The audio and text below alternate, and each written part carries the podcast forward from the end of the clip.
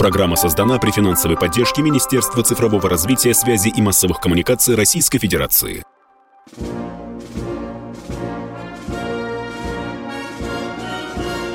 Военная ревю. Полковника Виктора Баранца. Здравия желаю, уважаемые радиослушатели. Начинаем очередной выпуск военного ревю на радио «Комсомольской правды». И с вами все те же ведущие. Один из них Виктор Баранец. Другой из них Михаил Тимошенко. Здравствуйте, товарищи. Страна, слушай. Приветствуем всех радиослушателей Четлана, господина Никто. Громадяне, слухайте сводки Софінформбюро. Дивись, Микола, усе НАТО уступилося за Украину. Ну что, поехали. 22, 24 ноября 1730 года родился один из пяти генералиссимов земли русской – великий Александр Васильевич Суворов. Да, тот самый Суворов, который провел 70 битв и не проиграл ни одну из них. Кто, конечно, мы люди, кто старших поколений, кто читал много статей, да и молодые тоже читают много статей. Много, очень много любопытного – Э, в жизни Александра Васильевича э, было. И он, конечно, стоит того, чтобы вспомнить хотя бы некоторые э, штрихи или события, которые произошли в его великой жизни. Суворов за свои победы был награжден всеми орденами и медалями своего времени – Родина высоко э, ценила заслуги этого выдающегося военачальника. Александр Васильевич поучаствовал в погашении бунта Пугачева, подавлении бунта э, Пугачева. Александр Васильевич умел воевать не числом, а умением во время сражений с польскими гетманскими войсками. В его распоряжении было только 900 человек, а против него стояла армия из 5000, и Суворов выиграл эту, эту битву. Много. Много чего еще можем вспомнить об этом великом человеке, а мы будем помнить и не забывать. Ну, а теперь к вопросу дня, вынесем сегодня в заголовок нашего военного ревю. Как российская армия может провалить очередной президентский срок э, Байдена. Да, вот так пути неисповедимой американской политической жизни. Вот так оно получается. Ну и как же получается? Тот, кто следит за тем, что происходит в Конгрессе или между Белым домом и Конгрессом, вы знаете, что э, республиканцы зубами цепились э, в горло Байдена и, и почти на каждом совещании требуют отчитаться от президента – а куда пошли те гигантские суммы, которые Соединенные Штаты Америки выделяли Украине? И, и вот в результате этой вот борьбы, этой свары, этой грязни, вы же помните, не прокатила байденовская мышля о том, чтобы выделить Украине там 60 миллиардов, а, а Израилю 14. Э, республиканцы все-таки смогли сломать эту идею, щелкнули сильно Байдену по его носу, и все-таки в связке эту финансовую сумму не разрешили давать в одной связке, сказали, ну, израильтянам пропустим, да, а Украине ведь так и не дали, да. Там привез Ллойд недавно в Киев крохи 100 э, миллионов э, долларов. Ну, а что такое 100 миллионов? Как сказал наш посол в Штатах, это горькая пилюля, это примерно 12 танков. Ну хорошо, 15, кто-то по-другому считает. Эти танки вряд ли что-нибудь решат на э, поле боя. Тем не менее, Байден не сдается, говорит, а я все равно, я все равно найду способ выделить очередную порцию финансовой помощи э, Соединенной, Украине, извините. а тут еще и Зеленский вдруг стал лить воду на мельницу главного противника Байдена Трампа. Э, Трампа, да. Вы знаете, что Трамп сегодня основной конкурент, ну хотя бы теоретически, ладно, не буду говорить уверенно, но тем не менее Зеленский вдруг заявил, мне бы хотелось поговорить с Трампом насчет его формулы мира. И такая формула мира, чего не просочилась, вот агентство Bloomberg вдруг ни с того ни с сего выкатило любопытнейшую информацию о том, что по результатам социологических исследований на Украине все больше граждан этой страны склоняются к формуле «мир в обмен на территории». Любопытно, да? Люб... Мне тоже, мне тоже э, это э, любопытно. Ну и заканчиваю. Вот представьте себе, что наступит ноябрь 2024 э, года, а мы уж украинскую армию, допустим, полностью обломаем, и там уже будет ярко выраженная победа. Это может сказаться на результатах голосования за э, Байденом. Ну, примерно так. Ну, а теперь о наших делах на поле битвы, специальной военной операции. Ну что, за минувшие сутки никаких резких перемен не произошло, кроме одной любопытные приметы, на которую я обратил внимание. Вот за последние 24 часа было сбито 26 украинских беспилотников. Это рекорд суток. Под Авдеевкой идут активнейшие бои. Пытаемся мы там использовать и ФАБы, пытаемся артиллерию. Даже там начинаем потихонечку, украдкой подкатывать тяжелые огнемотные системы – на том направлении, где противник так мало активен со своей артиллерией. Ну, что вам скажу еще, под Бахмутом э, тоже идут достаточно серьезные встречные бои, но там таких, таких сильных подвижек и продвижений ни с нашей, ни с их стороны нет. Ну, а теперь о плохом. И приходится, и мы будем говорить о плохом. Что бы мы ни говорили, а противник лезет на белый берег, на левый берег Днепра. Усиливает группировку, причем не только под Крымками и несколько километров выше по течению Днепра. Это проблема, это проблема. И сейчас там у наших штабах, как говорится, дым стоит коромыслом, и бьют наши орудия серьезно, но пока, по сведениям наших военкоров, которые находятся на месте событий, каких-то особливых успехов в намерении утопить украинцев, сорвать их с этого плацдарма не получается. Они там все крупнее сидят и под Антоновским мостом, да и на островах. Серьезные дела. Это я вам говорю о наиболее таких жгучих местах, где нам, в общем-то, не очень-то комфортно. Ну, а еще, заканчивая свой доклад, я хочу сказать, противник все сильнее и сильнее переносит войну на море. На море морские атаки становятся все более интенсивными. И любопытная деталь.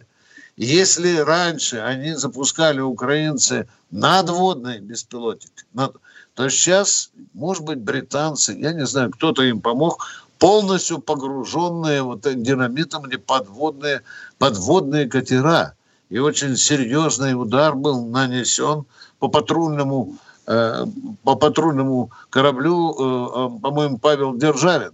Там да. рвануло так, что винтогруппу, вот эту рулевую, чуть ли не полностью смесло. Пришел на помощь буксир, буксир и его и долбануло. Да, да, да.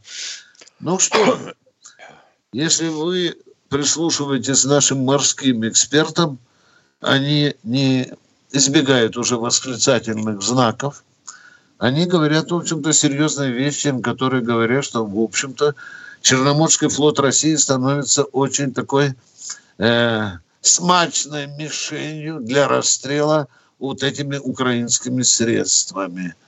Тут уже идут панические разговоры, что чуть ли не Черное море надо перегородить бонами. Тут уже чешут репу наши выдающиеся военно-морские аналитики, говорят, куда делись наши гидрофоны – Тут уже ставится вопрос, а как там э, морская авиация Черного моря, как она работает? Ну, поработайте, если туман стоит плотный, как сметана иногда. Вот такие наши дела. Как видите, мы победные барабаны не бьем.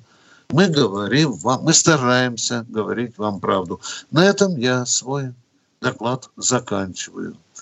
Пожалуйста, прислушайтесь к просьбе или к совету Михаила Владимировича поближе все-таки к военным делам задавайте вопросы. Михаил, ты хотел что-то сказать, я закончил. Хотел сказать, что решением Верховного суда разъяснено всем, что мобилизация никакая не закончилась. Все. Это тоже любопытно в ответ на те вопросы, которые нам с тобой, нам с тобой э, задают. Ну что, по-другому тогда получается, что она идет, но уже, так сказать, в велотекущем, да, да в спокойном состоянии. Да, да. Вот, да. чтобы вы все это знали, что мы с вами не трактовали этот вопрос так, как кому-то захочется. Если кому-то не нравится решение Верховного суда, ну, обращайтесь, как говорится. В Верховный суд. суд. Да. Ну, а мы сейчас с Михаилом уходим на коротенький перерыв. А вы готовьте вопросы. Перерыв. С понедельника по пятницу в 8 утра по московскому времени слушайте на радио «Комсомольская правда» программу «Что будет?». Наши ведущие видят, что происходит, знают, как на это реагировать и готовы рассказать вам, что будет.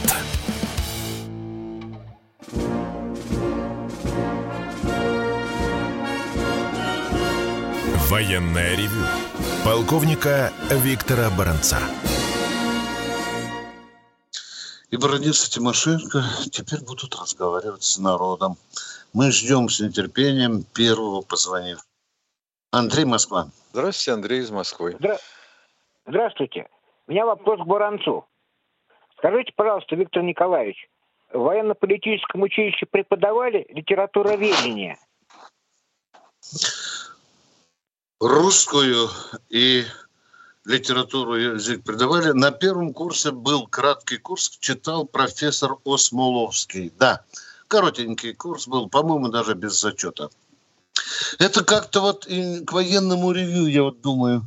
Прямое отношение. Прямое отношение. А, а, а? Это вы решили мне устроить допрос?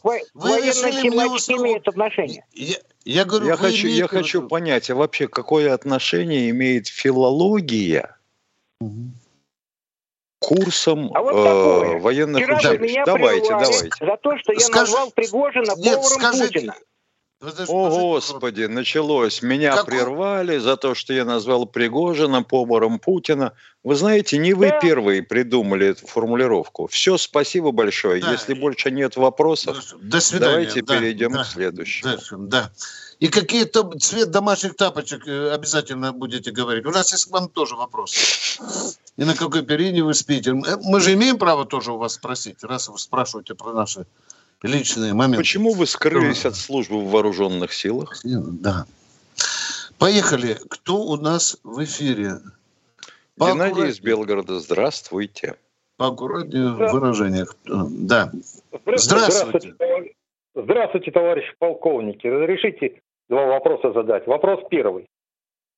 Разрешено ли было носить солдатам награды, полученные ими до 1917 года, Великую Отечественную войну и после нее? Или это было им запрещено? Я видел фронтовика, старшину, Миша, ты помнишь, Усатого, у которого на груди фронтовик. Полный Висел... банд Георгиевских Полный, крестов. Да, вот вам ответ, уважаемые. Спасибо. Это вы, вопрос. Вы, да, пожалуйста. Подлежали ли прошедшую мобилизацию, призыву на специальную военную операцию граждане, прошедшие альтернативную службу, но не державшие в руках оружие. Если товарищи... они желали, если они желали перестать э, горшки мыть где-то в госпитале, да. ночные горшки, и желали пойти ну, в окопы, пожалуйста. мы, пожалуйста, мы разрешали им.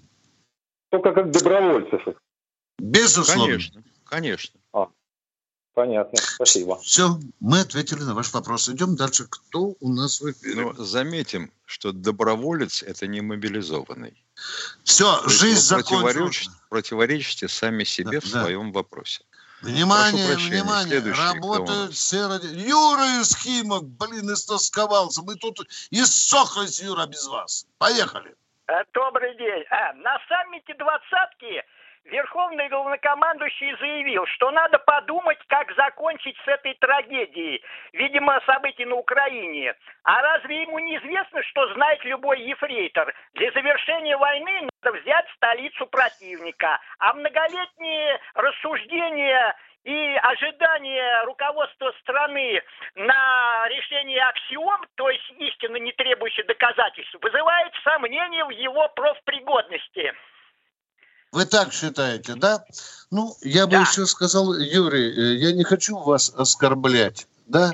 Но ведь вы наговорили банальнейших вещей. Как вы думаете, во всех ли случаях война должна заканчиваться в столице врага? Да, много, а много, много, много. Юрий, Юрий, не буду учинять допрос, Юра. Юра, дорогой мой человек, я вам еще раз говорю, война может сложиться по-разному. И не обязательно она может закончиться в Киеве. Вот что я вам хочу сказать. Вот и все. А почему Первая мировая закончилась подписанием Компенского соглашения? А это они подбирали, они... А это уже другое. Это другое. Затарахтел, затарахтел. Да, да, да. Я, я вам не нужен повторять. Началась Вторая мировая. Юра, не надо, когда началась. Мы ответили на ваш вопрос. Не обязательно война заканчивается в столице побежденного врага. Все, поехали дальше. Что у вас? Надо же, какая досада, а? Два полковника выкрутились. Опять да. нырнули под корягу. Из-под коряги сказали, Юра, ты провалился. Все. Ну что, есть еще второй вопрос, такой же экзотичный? О. Нет. Огорчился, О, вильнул ог- хвостом. огорчился, да. Ну, кто у нас в эфире? Юрий Ростов. Здравствуйте, Юрий из Ростова-на-Дону. Михаилу Владимировичу, Виктору Николаевичу, добрый день. А, да. Виктор Николаевич, у меня такой вопрос. Вот сегодня опять сказали, что поймали очередного шпиона, продавал там запчастя вот, да. для самолетов. У меня да. вопрос такой, почему до 20 лет, почему не 200 лет, как в Америке? Ну, продался тварь, сиди лет 40-50, а потом через столько времени амнистию сделать или не сделать, как он там работает. Ну, почему такие законы? Наводчики да. люди убивают, эти продают. Да, когда это только рубать бошку, больше ничего нельзя делать. В военное время вообще такие вещи должны заканчиваться девятью граммами в затылок. Вы понимаете меня? Да. Ну, да, ну может быть, сидит. по желанию Тебе... веревка без мыла на табуретке, да. Уважаемые, да, мы слишком мне... либеральны. Лучше пусть да. он всю жизнь, 20 лет, 40-50 сидит в тюрьме и работает и думает, да. за что он продался. Угу. Не меня вот одного мучают такие вопросы, да. поэтому у нас такая тема будет на следующей неделе. Уже не бывает такого дня, когда бы не в руках военной контрразведки оказывался очередной предатель. Несут все, несут секреты гиперзвука, несут расположение частей, передислокацию, снимают своих хат и эшелоны, передают украинцам. Я однажды сказал и получил по башке за одно только высказывание, дорогие друзья. Положи руку на печень. Обиделась на меня большая-большая дама. Я сказал, что сегодня Россия кишит предателями, как бездомная собака блохами. Понимаете? Ну, а я вот не отказываюсь от своих слов. Но почему мы каждый день эм, арестовываем предателей? Разве это не так? Да. Спасибо за вашу позицию. Спасибо. А вот, пожалуйста, вот, пожалуйста, Второй вынужден буду потом... Можно? Сейчас, секунду по второму вопросу. Mm-hmm. Вот город Челябинск, десятилетний парнишка, на шапочке нашита буква «З». Подошел дяденька 60-летний, отлупил парнишку. Потом-то выяснилось, папа у парнишки на ленточке воюет, мама служит в суде. В результате дяденьку оштрафовали, а маменьку со службы уволили. Уволили, ты понимаешь? Это как вообще? На каком основании? Тут же вопрос напрашивается. А ей написали, э, сказали, или мы устроим сейчас проверку и уволим тебя под формулировкой утрата доверия, или ты пишешь заявление по собственному. Из-за того, что муж воюет на фронте. Да? Да, а ребенок ходит в шапочке с буквой Z. С буквой Z, да. Второй это вопрос, суд. Пожалуйста. Это да, суд. Да. Всех на ленточку. Весь суд на ленточку. Всех, кто принимал такое решение. Второй вопрос, пожалуйста, уважаемый. Время. Виктор Николаевич, скажите, пожалуйста, вот я служил 70-72 год. Называлась станция Арчеда, город Фролово, Вологодской области. Говорят, это уже части эти нет. Правда ли это? Ой, у нас знаете, скольких частей нет? Россия унаследовала от Советского Союза, вообще говоря, армию почти в 4 миллиона человек. Мы к этой специальной военной операции пришли с численностью армии в погонах миллион тринадцать тысяч в четыре раза. На а нас вот же теперь... никто не собирался нападать, да? Нет, ты да? что, мы Нет, целовались да. со всеми в десны. Угу. А вот теперь ты понимаешь, вот оказывается, были правы идиоты, ну, в том числе эти два, которых тут вы показываете в военном ревю. И название у ревю неправильное, это все вот правы были, оказывается. Маловато пуг... нас было. И пуговица не так застегнута. Куда же это он ходит, да? Какой да. он курит, какой он, какие он сигареты. Приму без фильтра. Продолжаем. У вас второй вопрос есть или нет, дорогой мой человек? А? Спасибо, спасибо. И всех с праздником, с прошедшим. День химиков. Спасибо. Спасибо, спасибо. большое. Спасибо. Спасибо. Ну, мы когда-нибудь попразднуем День военных... А, мы уже праздновали было. Александр Ленинградская область. область. Здравствуйте. Здравствуйте. Раз сегодня вспоминаем Александра Васильевича Суворова, а, вот у меня всегда такой вопрос. Что он имел в виду под таким выражением «пуля дура, штык молодец»? Но пуля может попасть... А вы представляете, а вы представляете вообще, а, каким огнестрельным оружием была вооружена армия при Александре Васильевиче Суворове? Ну, Гладкостволка, конечно, конечно. Гладкостволка, мушкет. Дальность боя 200 метров. А стрелять предполагалось и полагалось на 70. Потому что куда он засадит с 200 метров, предсказать было невозможно.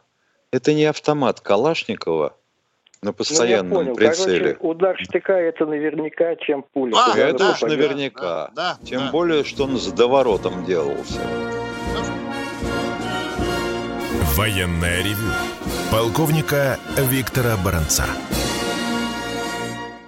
Эти машинка и Баранец с нетерпением ждут ваших новых звонков. Сейчас нам оператор подскажет, кто Георгий Тюмень у нас. Тюмень, здравствуйте. здравствуйте. Добрый вечер, товарищи а... полковники. А, ну, ремарка небольшая. Вот часто Юра из Химок звонит. Мне кажется, он уже выбрал годовое количество вопросов. И мне кажется, его лучше бы отключать. Так, а вот вопрос такой. Пойдет по второму кругу. Задолбал, честно говоря. США и их марионетки ведут с нами, в общем-то, безнаказанную войну. Мы же должны им создавать проблемы.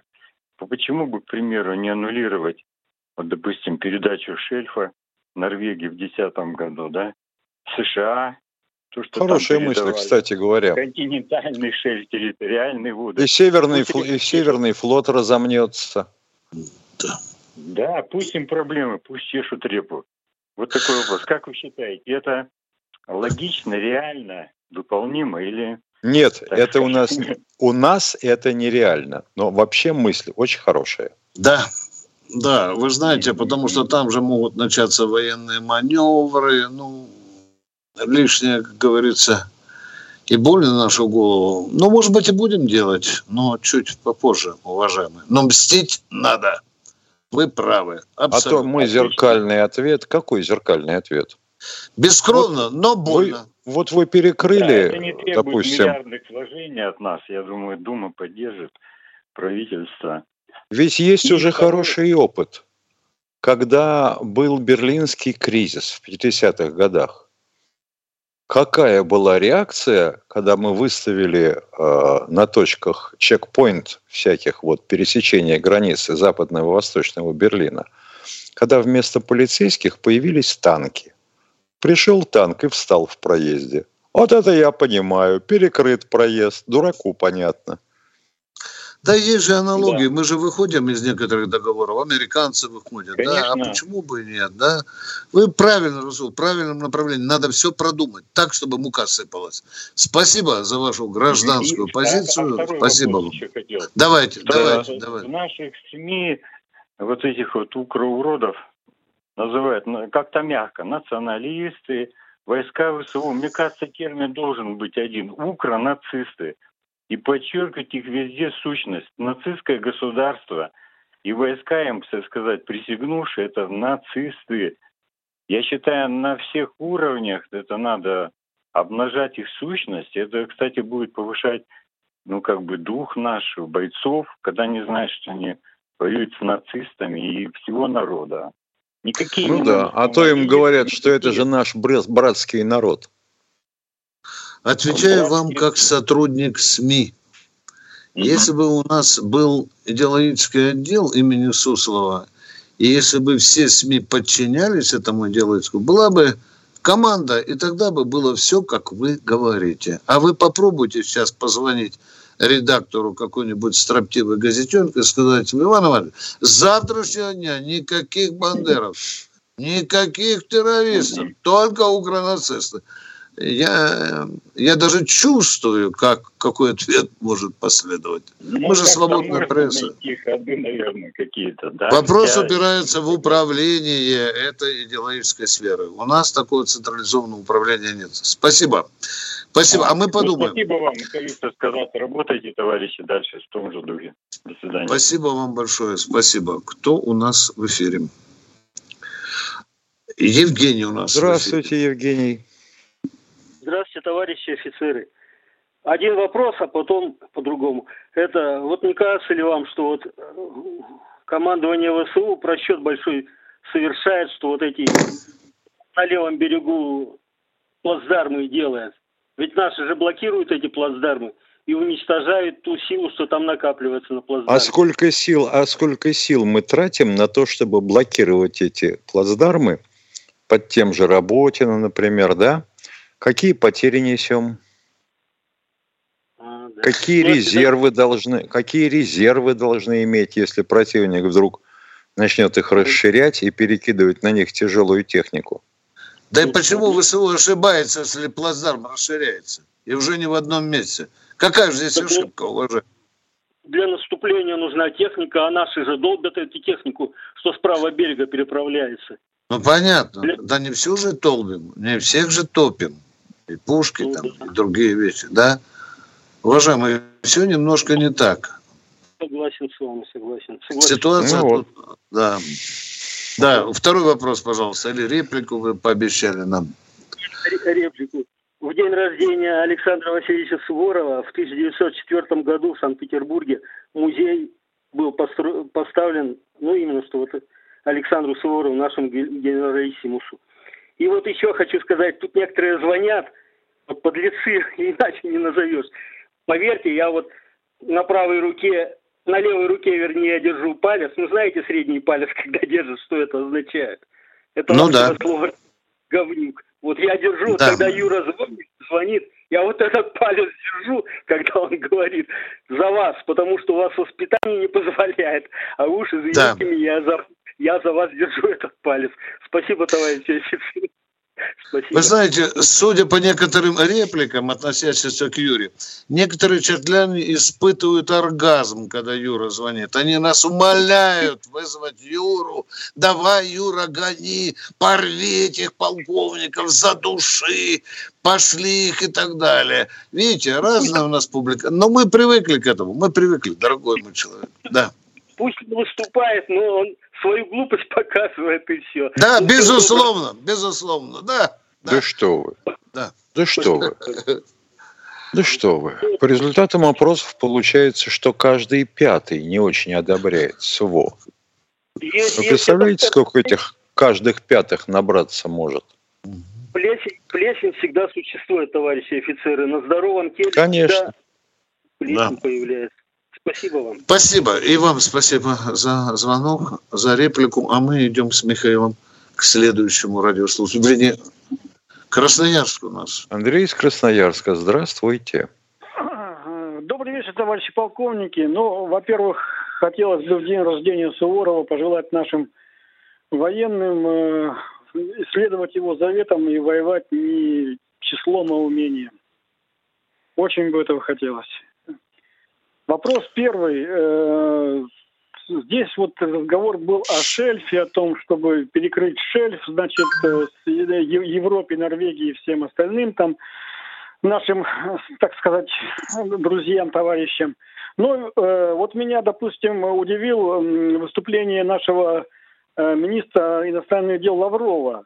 Он говорил о том, что США увеличивают закупки урана, стратегического сырья.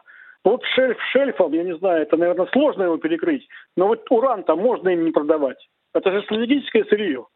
Мы своего врага, так Они сказать, его э, будут закупать в Казахстане и в Узбекистане. Он, правда, не обогащенный, будем говорить, это концентрат рудный. Ну что, повезут к себе, будут искать, как обогатить. Они же практически выключили у себя все обогатительные заводы. Они нам неустойку закатят, уважаемые. Да там же продавцы наши застрелятся. Бабло же идет. Какая война? Мы бы уже давно, если бы убытков не было, вернее, прибыли бы не было, наверное, бы уже давно закончили. А мы продолжаем торговать. Я недавно вычитал... дос- Да, второй вопрос, пожалуйста. Поменьше мы, побольше Да, вы. да, да, Поехали. и- извини, извините, что перебил вас. А, вопрос второй. Вот по этому плацдарму на левом берегу Днепра проходит такая информация, что этот плацдарм создается за счет более дальнобойной натовской артиллерии. Это правда или нет? И если это правда, как бороться с этим явлением?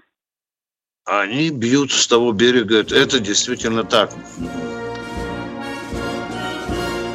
Военное ревю полковника Виктора Баранца.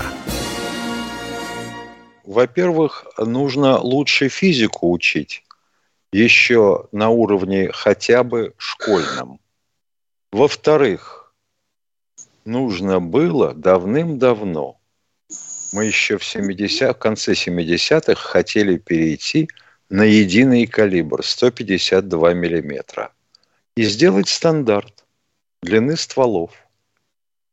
Не, а у нас балабоны появились политические, заговорили всем мозги, заклепали, про экономику стали кричать. А противник сделал просто, они сделали стандарт НАТО. Длина ствола калибра 155 миллиметров, 52 калибра. Итого дышло 8-метровое, стальное. И А дальность. даль- И дальность И отсюда. даль- Да. А мы не стесняемся признаться в горькой вести. По этой части артиллерия отступает, уступает той, которую Запад дал. Что у нас, Миша? У нас есть реактивные системы залпового огня, да, но это площадное оружие, да. А у них стволы бьют прилично и достают через Днепр до наших позиций. Вот такова горькая правда. Да, и хорошие станции контрбатарейной борьбы у них. Ковыряем, ковыряем, а их там очень много. Кто у нас в эфире? Призна... Андрей, я так понял, Здравствуйте, что это Андрей. Андрей. Андрей, здравствуйте, мы вам говорим Алло. вторую... Да, здравствуйте. Да-да-да, да, здравствуйте. Товарищ полковник, подскажите, пожалуйста, понятно, что Одессу все равно будем брать, а вот какими силами? Город, наверное, не разрешат бомбить и расстреливать. Ну, разрешай, не разрешай, но какие-то огневые точки в городе придется подавать, подавлять. Город... У нас вообще немножко детстве странный там подход, шикарный. вот, как мне кажется, не только к специальной военной операции, к самой. Здесь военные играют с теми картами, что им даны, а вот э, к самому, даже не укомплектованию, а к снабжению армии. Вот интересно, мы конечно, да, обоими всеми четырьмя руками, ногами за волонтерство. Чудесно. Но почему же тогда добровольцы закупают за свой счет, и не только добровольцы, даже мобилизованные, средства защиты и экипировки? Я вот все теперь жду. Когда же люди, которые идут в десантные войска, будут вынуждены покупать за свой счет парашюты? И как к этому отнесется наше управление тыла? Бить в ладоши будет? Ваша мысль про Одессу хороша, но надо подбирать очень умные инструменты для того, чтобы Одесса оказалась в наших руках. Это трудно. Но мы кое-что там припудриваем, вы знаете. Мы уже кое-что там выколупываем. Потому что сразу возникает вопрос, а как, морской десант будет? Угу. А если морской десант, значит флот? Да. А флот к этому готов, способен, или их будут топить этими самыми шмакодявками подводными? А хватит ли тральщиков? Да, а хватит ли тральцов? Да, да. да, да, потому что там засыпано все побережье. Там большой комплекс вопросов. Но мы пока не считаем, что надо вот сейчас именно этим заниматься. У нас много работы в Херсонской Запорожской области, да и в других, даже в наших республиках родных, ведь мы их полностью контролируем. Так что дайте, пожалуйста, время. А нашим генералам дай побольше суворовского ума. Кто у нас в эфире? Андрей, Андрей Ижевск. Здравствуйте. Ижевск, здравствуйте. Москва вас слушает. Почему вы молчите? Ижевск. Здравствуйте, товарищ, Мос... Здравствуйте, товарищ О, полковники. Сигнал дошел. Здравствуйте. Дошел. У меня вот такой вопрос.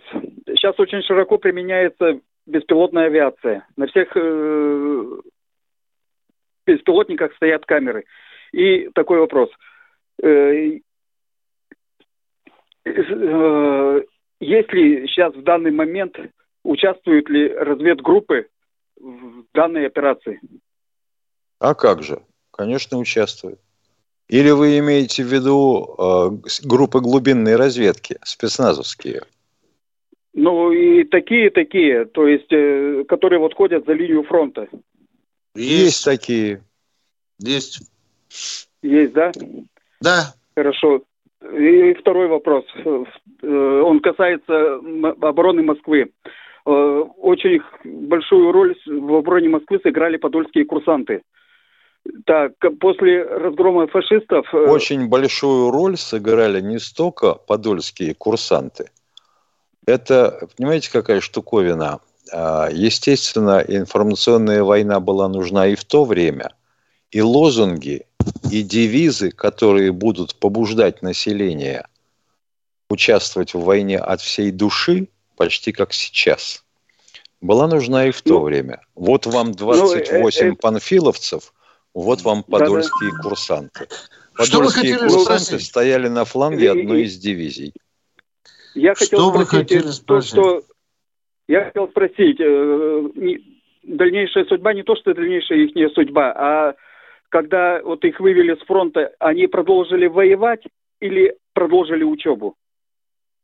Нет, говорят, Нет. что те, там огромное количество пере, пере, были переброшены на другой участок фронта. Я недавно Фронта, об этом да. читал. Да, да, да. Все понятно. Большое спасибо. А старшекурсникам присвоили офицерские звания. звания. Младшие да. лейтенанты и да, все. Да. Кто у нас в эфире? Челябинск. Данил из Челябинска. Здравствуйте. Уважаемые господа полковники, э, рад, что наконец дозвонился. Много раз хотел, в этот раз получилось. Я на вашем языке пиджак, э, выпускник э, только военной кафедры. И вот очень интересный вопрос, если разрешите задать.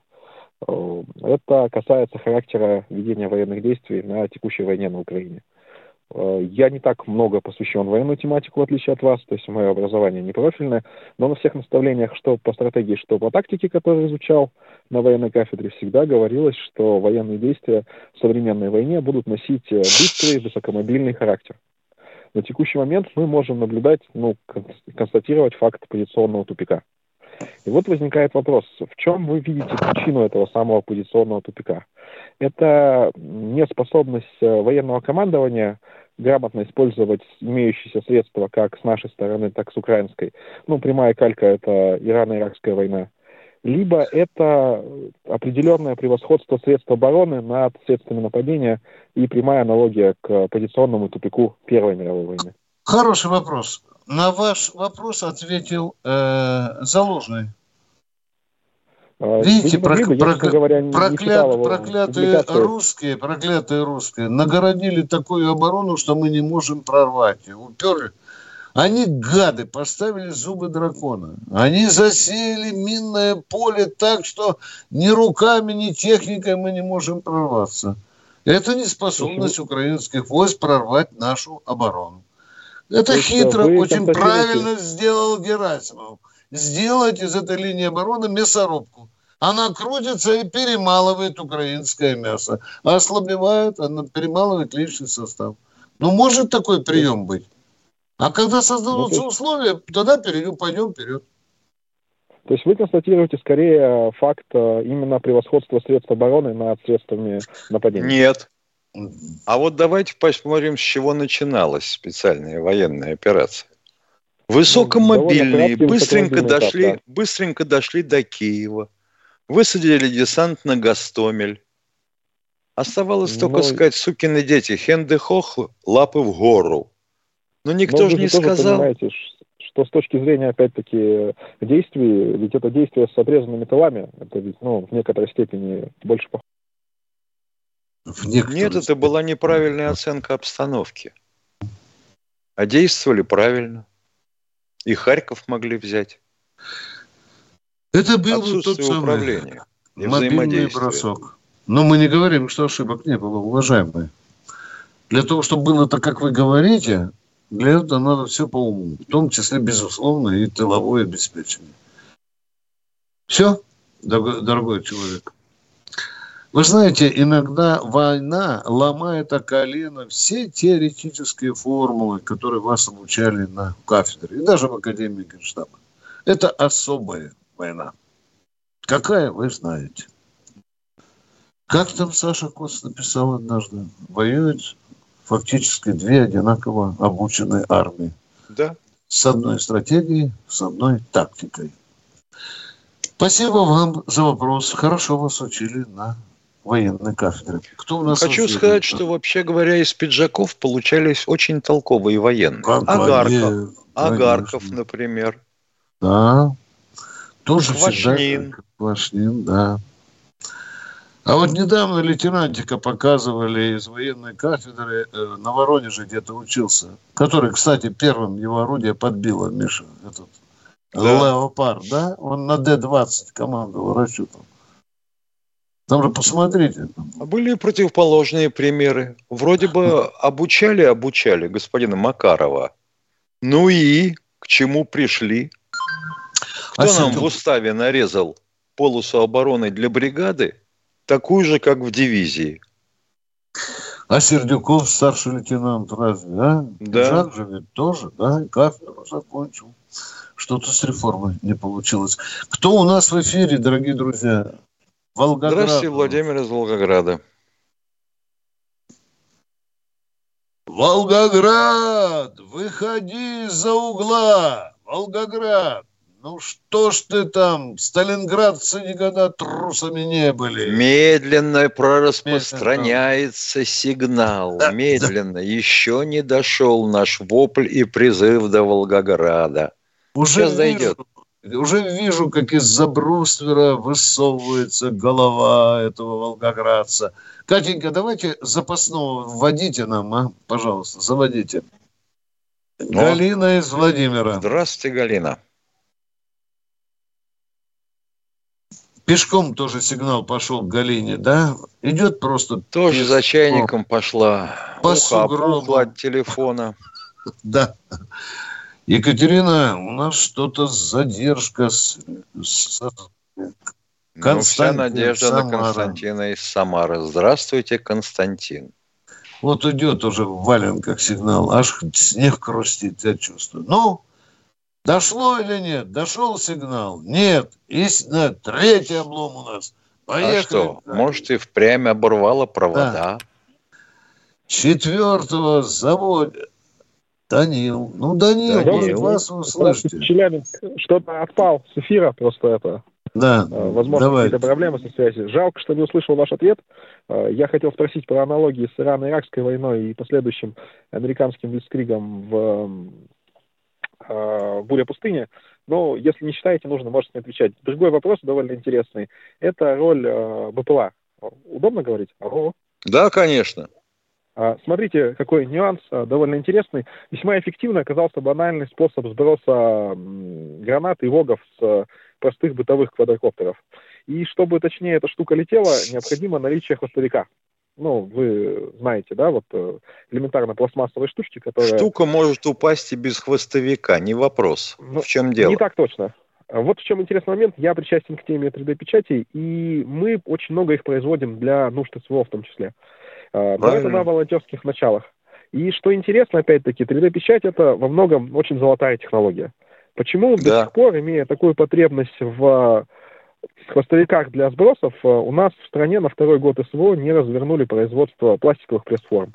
Ведь это копейки, пресс-форма... Вы не одни, вы не одни этому удивляетесь. По-моему, вы не, вы не один, кто этому удивляется.